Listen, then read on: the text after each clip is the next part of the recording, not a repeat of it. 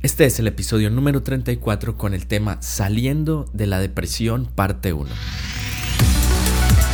Bienvenidos a la Academia con Julián Gamba. Cada semana analizamos un tema o recibimos un invitado que te motivará a alcanzar tu máximo potencial, a vivir cada día con expectativa, a soñar con cumplir el propósito de Dios para ti. Es tiempo de experimentar transformación. Así es que, que comience la clase. Primero que todo quiero agradecerte por escuchar el podcast. También gracias a todos los que han compartido en sus redes sociales. Valoro mucho que se tomen el tiempo. Gracias a todos por escuchar. Los invito a que se suscriban en iTunes y en Spotify. Así serán los primeros en saber cuando nuevos episodios sean publicados. Y también compártelo con más personas. Y bueno, vamos con el tema de hoy y es saliendo de la depresión parte 1.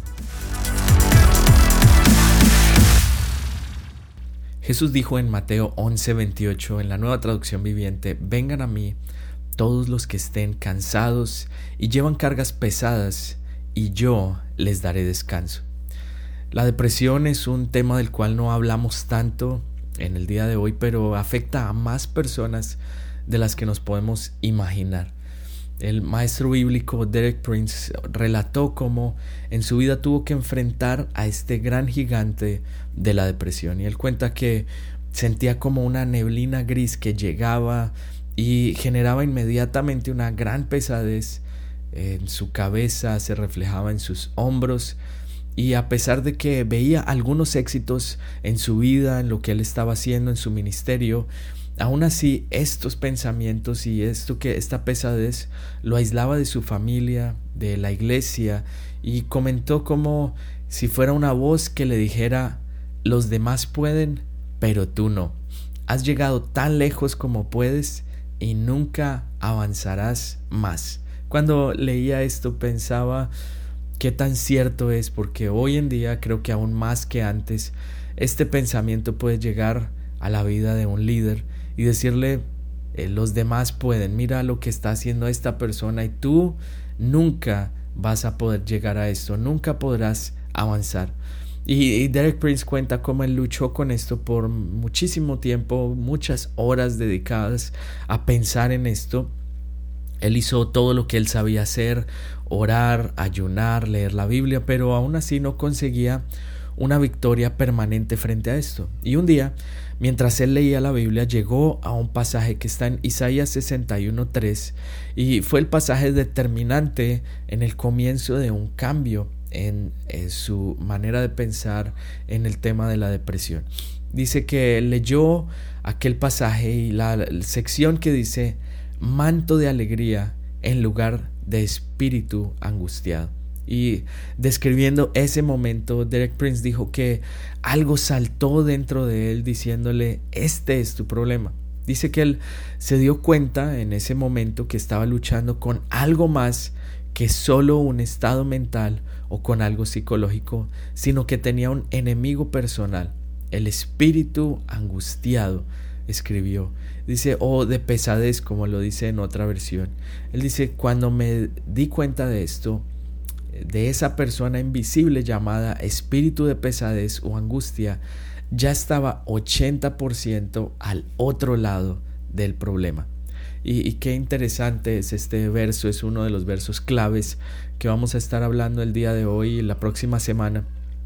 Porque en sí eso es la depresión, es esa pesadez, ese espíritu de pesadez que viene a cualquier persona y todos nosotros estamos propensos a que en algún momento nos llegue o nos toque o el enemigo toque la puerta de nuestra vida con esto. Derek Prince siendo un ah, hombre muy muy conocedor de la palabra de Dios enfrentó esto y hoy también a, la luz de la Biblia estaba estudiando el tema en, basado en la vida de Elías y vemos cómo él también enfrentó esto. Pero antes de pasar a eso, ¿cuál es la definición de depresión?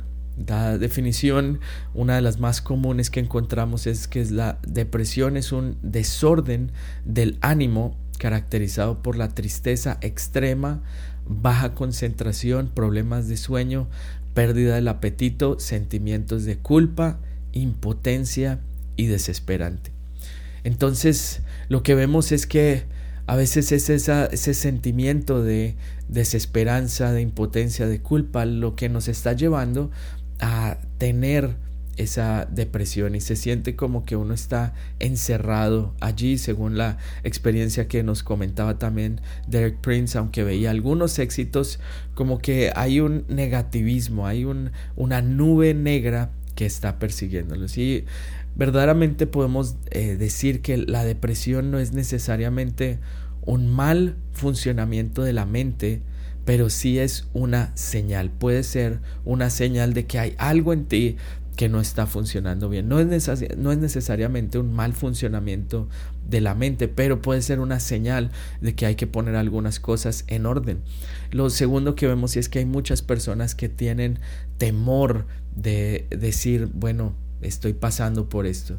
De pronto uno tiene temor a que las otras personas digan, wow, pero tú tantos años que llevas con esto, o si ya conoces la solución, simplemente ánimo, eh, eh, haz una oración, cambia y ya. Pero es, es a veces un poco más profundo que eso. Pero lo que debemos recordar es que no debemos dejar que nuestra debilidad sea nuestra identidad. No permitas que tu debilidad sea tu identidad. Si estás pasando por esto, esto no te define. Si conoces a alguien que está pasando por esto, eso no lo define, sino que pueda que sea una señal de algo que se tiene que poner en orden. Y la parte uno de hoy es cómo terminamos o cómo llegamos a este lugar, algunas de las causas. Y, vamos a verlo ah, ilustrado en la vida de Elías. Y le puse como, como título a esto, cómo terminamos en la cueva, porque así fue como terminó Elías.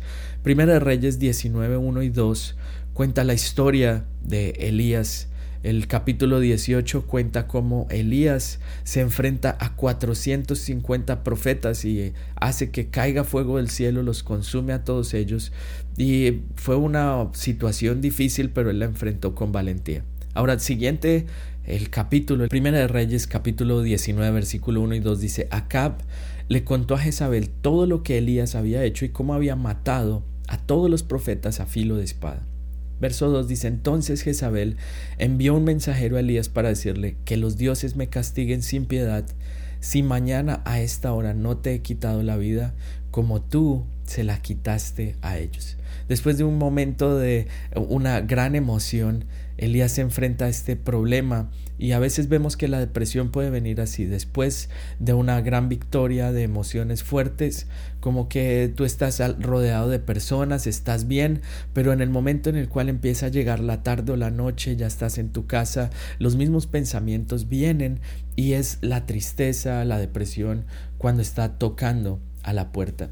La depresión también puede venir cuando nuestra mente toma el control y como que tú estás dando vueltas pensando y pensando. El verso 3 y 4 sigue diciendo, Elías se asustó y oyó para ponerse a salvo. Eh, qué interesante, mientras eh, leía esto pensaba, después de haber enfrentado a 450 profetas, hombres, que estaban allí dispuestos a que él perdiera la vida, ahora con la amenaza de una mujer, él dice que se asustó y huyó para ponerse a salvo. Dice que corrió por su vida y después de eso, cuando llegó a Berseba de Judá, dejó allí a su criado y caminó todo el día por el desierto, llegando a donde había un arbusto y se sentó a su sombra con ganas de morirse. Estoy harto, Señor, protestó. Quítame la vida, pues no soy mejor que mis antepasados. Y hay bastantes cosas en, este verso que de pronto reflejan un poco lo que, cuando, lo que se experimenta cuando uno está pasando por la depresión o la ansiedad. Eh, lo primero que veo allí también no solo es que se asustó y corrió, sino que dice que dejó allí a su criado, lo dejó atrás. Es decir, que se aisló.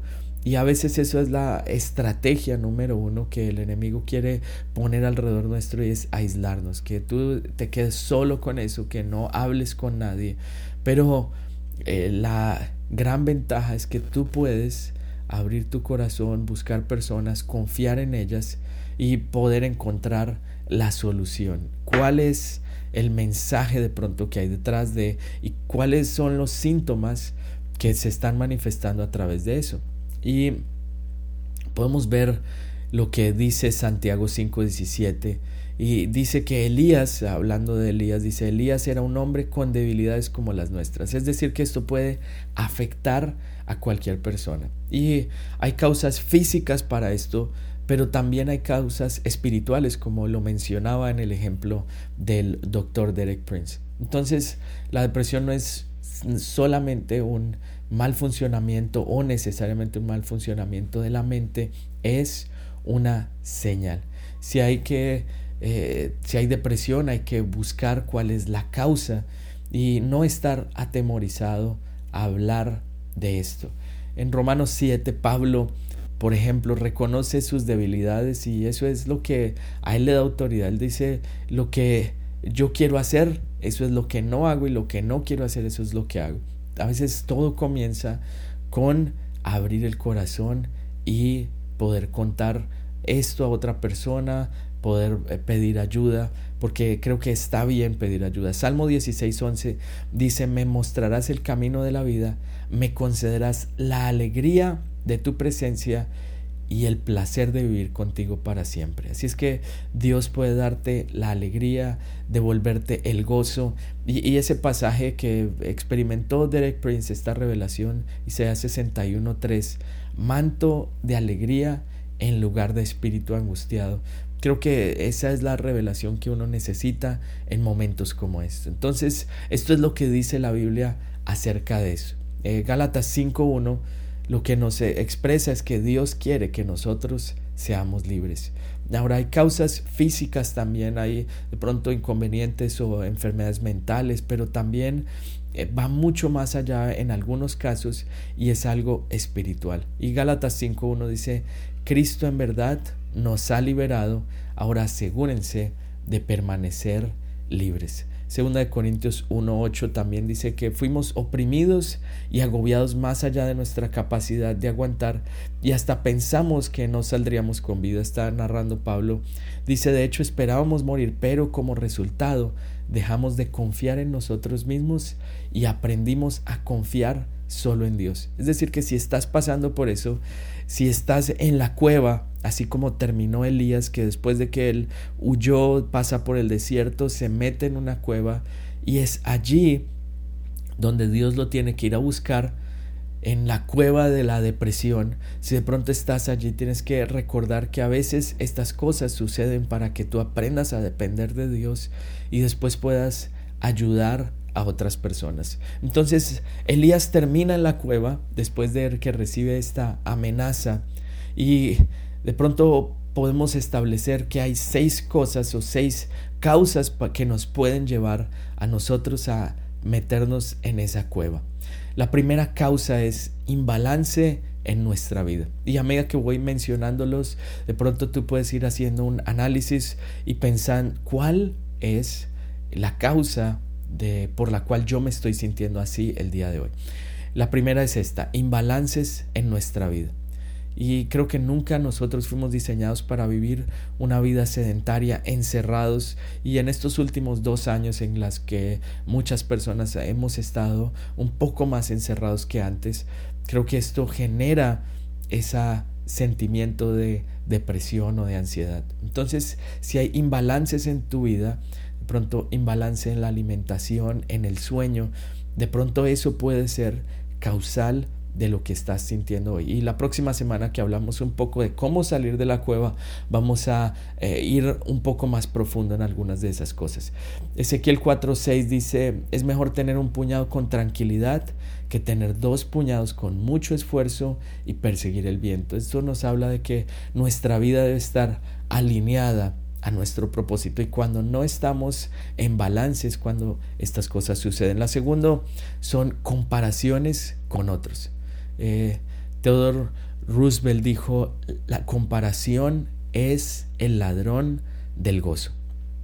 Muchas veces permitimos que el gozo salga de nuestras vidas porque nos estamos comparando y en una era como la de hoy en día, en donde estamos constantemente viendo en las redes sociales lo que todo el mundo está haciendo, es muy fácil que llegue esta comparación. eh, lo experimentó el doctor Derek Prince en su historia y creo que todos en algún punto lo hemos experimentado. Personalmente lo, lo he experimentado y creo que la confianza que encontramos en la palabra de Dios es decir, Señor, me voy a enfocar en lo que yo puedo hacer. Gálatas 6, 4, 5 es un versículo que a mí me, me impacta mucho y dice, presta mucha atención a tu propio trabajo, porque entonces obtendrás la satisfacción de haber hecho bien tu labor y no tendrás que compararte con nadie, pues cada uno es responsable de su propia conducta. Este verso fue muy específico para mí y es una enseñanza que guardo muy profundamente en mi corazón y me tengo que estar recordando porque creo que tengo que dar cuentas de mi trabajo. Entonces dice que cuando yo tengo la satisfacción de haber hecho bien mi labor, no voy a tener que compararme con nadie. Entonces tu eh, competencia número uno eres tú mismo, ser mejor de lo que fuiste ayer. La tercera causa por la cual nosotros terminamos en la cueva de la depresión es porque vivimos en pensamientos y nos hablamos de manera negativa a nosotros mismos. Brian Tracy dijo 95% de tus emociones son determinadas por la manera como te hablas a ti mismo. Y Creo que eso influye muchísimo en nuestra emoción, en nuestro ánimo todos los días. Cuida de la manera como tú te hablas a ti mismo. El apóstol Pablo lo escribió en Filipenses 4 y dice, concéntrese en todo lo que es verdadero, todo lo honorable, todo lo justo, todo lo puro, todo lo bello, todo lo admirable. Piensen en cosas excelentes. ¿En qué estás pensando el día de hoy? Lo siguiente, la cuarta causa es la incapacidad de procesar el dolor de una manera saludable. De pronto experimentaste un dolor muy fuerte, una pérdida, o hace algún tiempo perdiste a un ser querido, un negocio que no salió bien, y ese dolor sigue ahí contigo.